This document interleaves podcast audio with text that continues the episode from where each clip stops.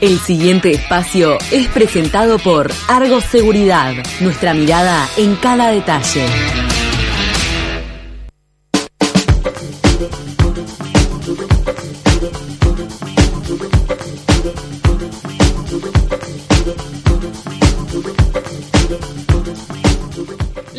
Bienvenida a nuestro invitado a Pardo Dinardo, que se va a estar presentando este 11 de julio en el Chamullo, uno de los primeros toques en vivo que hay en esta ciudad, en esta nueva, nueva normalidad. Le digo nueva, nueva y le vamos sumando nueva cada vez que se vayan sumando y flexibilizando cosas, ¿les parece? Dale, claro. te seguimos. Y esta fue una de las últimas, el hecho de los toques en vivo. Estabas atento, Andrés, para cuando se reiniciara la cuestión en vivo. Me imagino que como todo el resto de los músicos, muerto de ganas de tocar. ¿Cómo estás? Gracias por acompañarnos. Gracias a ustedes, chicas, por la invitación. Sí, este, estaba ahí al alpiste de cuando se pudiera presentar.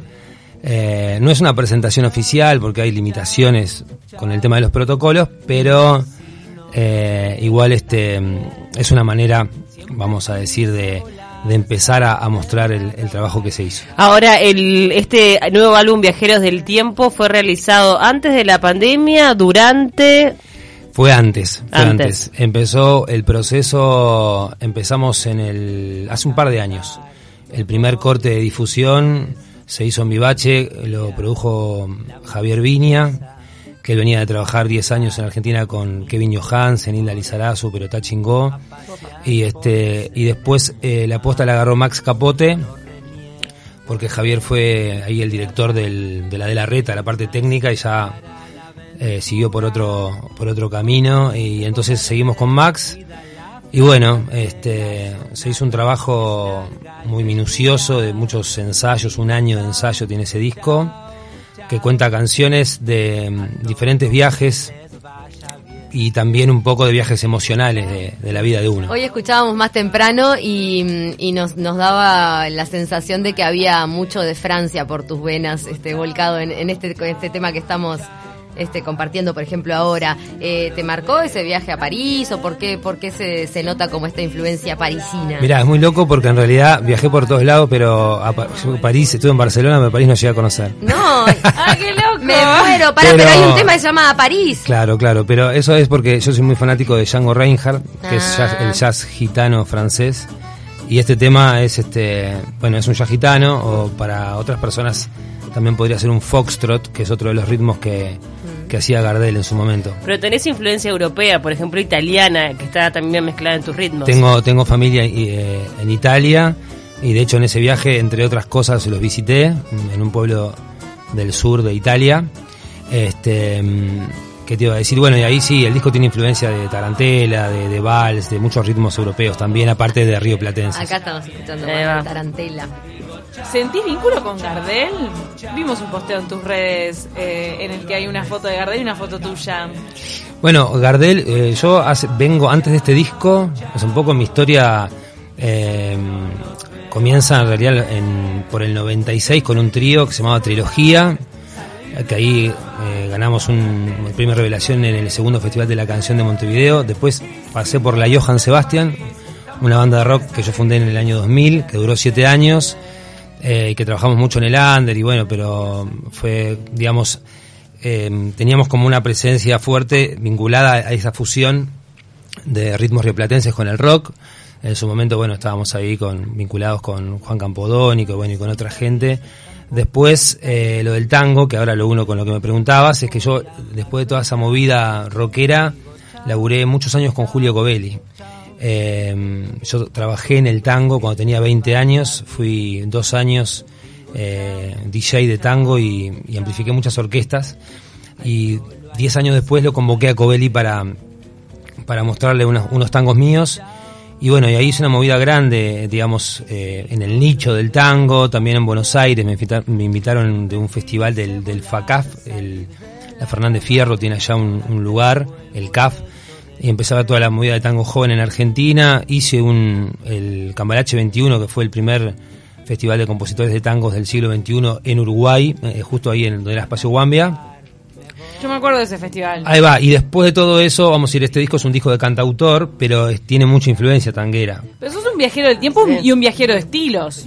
Sí, es verdad. Pasaste por todos lados, peludeaste en la época. de- Totalmente, en una época peludeaste, hoy tenés un look eh, re francesado con tu, con tu bigote. ¿Qué Mm. rol tiene el look también? En el último videoclip eh, estás como casi que con una galera, pareces un maestro de ceremonias de un circo. Sí, bueno, nada, es- esa estética me gusta y en realidad mm, eh, es una estética natural mía que ahí está más producida, pero eh, es, forma parte de mí en realidad. Ahora, antes vos decías que tiene que ver con los viajes que realizaste de, de manera presencial, pero también con los viajes internos. ¿Esos a qué apuntan? Bueno, eso, que las canciones son como, como postales, digamos, de, de un viajero, eh, con muchos ritmos diferentes. Y, y lo del viaje interior es un poco esa frase de, de Stephen Hawking que dice, todos somos viajeros del tiempo, viajando hacia el futuro, y hagamos de ese futuro algo que, que queramos visitar. Eh, o sea, estamos todos transcurriendo la vida, y de alguna manera es como un juego de, de palabras lo de viajero del tiempo. Y también a todos nos pasa, y más nos pasó en esta pandemia, que de alguna manera no podíamos viajar de una manera real, pero sí con nuestra imaginación, con los recuerdos. eh, y bueno, y eso es un poco lo que nos hace también. ¿Es verdad que uno valora los viajes después de que vuelve? Puede ser. No sé, yo tengo como siempre tengo, tengo esa sensación de que después de que ¿no? claro, los revalorizás No, y hoy en- te en- acordás y, pa- y en el momento como que lo viviste así, ta. Y, y, y después decís, qué bueno que estuvo. Y la- la- las experiencias ¿Eh? como que se van inter- interiorizando Sí. un poco después, sí, estoy de acuerdo. yo y ahora que están de- la- las fronteras cerradas. tal- tal Pero cual. lo de que nuestra mente nos permite viajar a donde queramos está buenísimo, creo que todos los artistas lo saben. Incluso me hiciste acordar un comentario de, de una amiga que cuando, de una conocida que decía que cuando estaba en dictadura y decían que no podías este tener pensamiento opositor, no sé qué, ella decía, pero mi, mi mente no la puede leer nadie y, ese Ah. es mi, y ese es mi rincón de libertad. Claro, ¿no? Eso de la libertad de, de la cabeza. Trajiste una guitarra bien especial. Que te pregunté, ¿tiene pegotines de la hija? ¿Sos padre? ¿Eso también te, Sí, te dio tengo- alimento para la, para la composición? Sí, tengo una nena de, de siete años que se llama Emma, que bueno, que es muy, muy artista también, así que compartimos un poco el, el viaje. ¿Y qué, qué significa esa guitarra para vos? Contanos su, su origen, dónde la conseguiste. Esa guitarra eh, me la dio Hilario Pérez. Bueno, para mí fue todo un honor podérsela, poderla comprar a él. Eh, Estamos hablando del guitarrista de Cita Rosa. y este, y bueno, nada, y es como muy simbólica para mí. Es ahí la, la- la herramienta de, de trabajo. ¿Las, usas para los toques en vivo también? Eh, más que nada la uso para componer. En vivo eh, esa guitarra no, No no se enchufa tanto, claro, porque estamos muy acostumbrados a toda la, la cuestión electroacústica Claro. y para amplificar no es lo ideal. A veces eh, se puede hacer igual, pero digamos prefiero cuidarla más para, para la parte de estudio y eso. Perdón si me pongo demasiado mística, pero los instrumentos tienen alma y espíritu. O sea, pesa su pasado. Eh, mirá, yo creo que sin duda y sobre todo cuando el instrumento está hecho por una persona.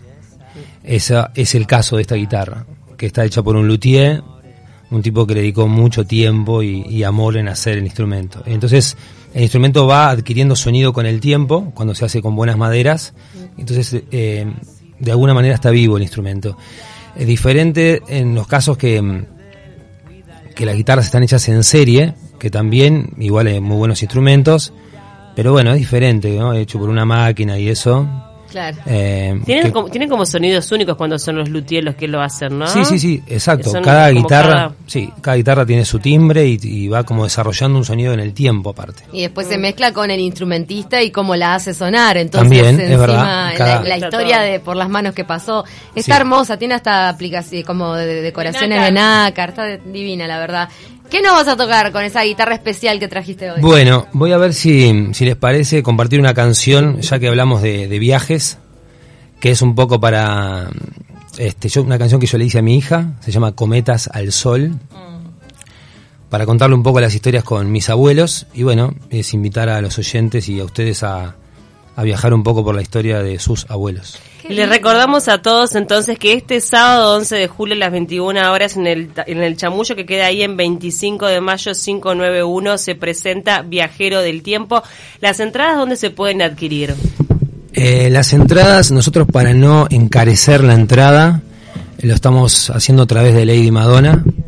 Hay este dos teléfonos para... Sí, acá tenemos uno 099-719120. Sí, exacto. Ese es uno de ellos para, para poder reservar. Las entradas anticipadas salen 300 y preferimos con el tema de la pandemia hacerlo de esta manera, sino eh, en el tema de los tickets y toda esa movida eh, más usual, eso eleva bastante el precio y hay mucha gente en este momento complicada. ¿A cuántas personas pensado. pueden recibir eh, ahí en el chamuyo? 70. 70, eso te voy a decir, porque Eh. por el protocolo me imagino que sería limitado. Que el Chamullo ya tenía mesitas, es un lugar divino, piso de madera. Exacto, es un lugar con techos altos, las mesas van a estar a dos metros, eh, tiene buena ventilación, o sea, la gente puede ir tranquila, que se van a, a cumplir todos los protocolos. Eh, ¿Y te va a acompañar una orquesta?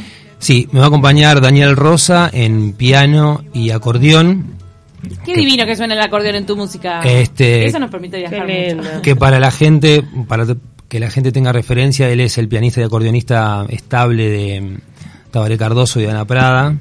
Eh, luego Enzo Fernández, que es una de las guitarras montevideanas que toca junto a Coeli. Tiago Larbanois, eh, que es el hijo obviamente de Larbanois.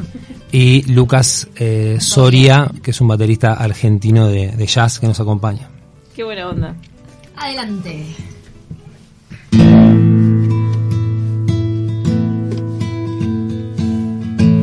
Hoy te contaré una historia escondida en el altillo de mi corazón. De una casa donde fui feliz con mis abuelos.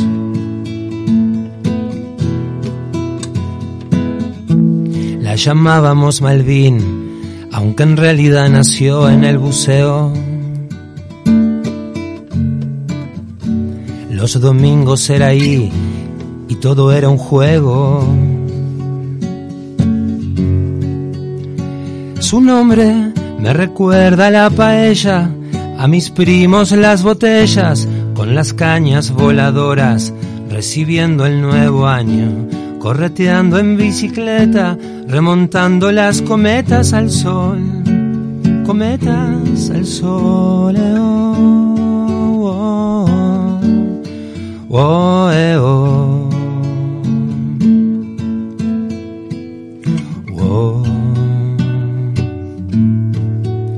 Eh, oh.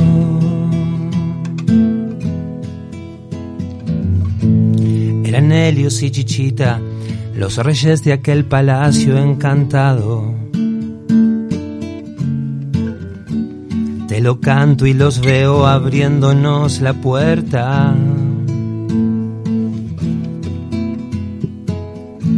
Aquel fondo era el estadio, el gomero y las macetas, los arcos. Y en el living un cuadro de una mujer desnuda. Se esconden los niños de sus abuelos, travesuras de febrero. Entramos en la despensa a comer pasas con ron, el susto de Susanita, la yerba en aquella pipa y a reírnos en el balcón. Oh, oh,